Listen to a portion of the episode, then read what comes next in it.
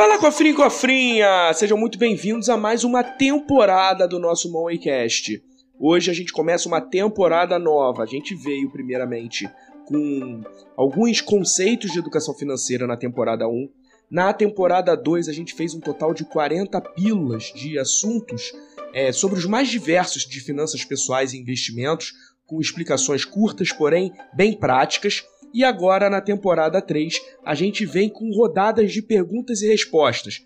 Eu vou selecionar perguntas que eu recebo ao longo de todas as minhas redes sociais e vou trazer aqui para o nosso Mowaycast. Com certeza essa pergunta, essa dúvida, pode ser a sua também e eu acho que vai ajudar muita gente esse novo modelo que a gente vai fazer aqui do Mowaycast na temporada 3. Hoje eu trago para você a pergunta do Jonathan. Ele fez essa pergunta através do meu Instagram. Vou mandar aqui para vocês.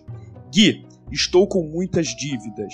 Estou devendo parcela do financiamento do meu apartamento, estou devendo cartão de crédito e o empréstimo pessoal. Não sei por onde começar. Qual começo a quitar?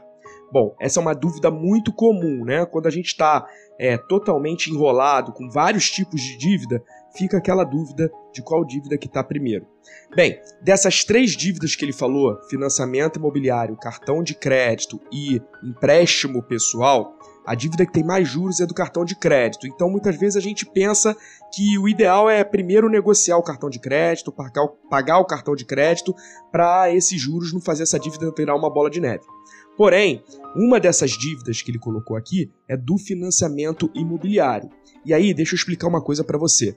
O financiamento imobiliário, ele é uma dívida em que, caso você não pague, tem execução extrajudicial. O que, que significa isso? Significa que o banco pode solicitar a execução judicial do imóvel que você está morando. Ou seja, na verdade, o banco pode pedir de volta esse imóvel, porque uma vez que é um financiamento, na realidade, esse imóvel ainda é do banco, até você quitar. E caso você fique devendo muito tempo esse financiamento, o banco pode executar essa dívida e solicitar esse imóvel de volta. E aí, isso aí vai ocasionar uma ordem de despejo. Então presta atenção.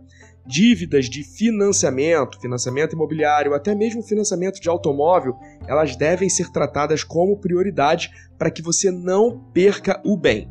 Então, dessas três, Primeira prioridade: financiamento imobiliário. Depois do financiamento imobiliário, você tem o empréstimo pessoal e o cartão de crédito. E aí sim, você vai começar pelo cartão de crédito, já que é a dívida que tem o maior juros. E por último, você vai tentar uma negociação no empréstimo pessoal. Por fim, para que você consolide esse conhecimento, presta atenção. Na tua ordem de prioridade de dívida, sempre priorize dívidas que podem fazer com que você perca bens e depois você vai fazendo isso em ordem decrescente de juros.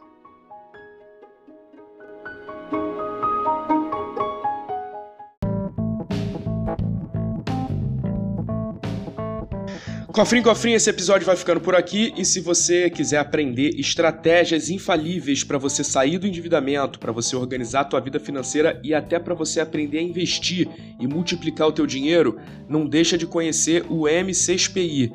No método dos seis passos infalíveis eu ensino tudo isso para você. Anota aí o endereço www.m6pi.com com.br E agora, o M6PI, além de um curso, também é uma comunidade.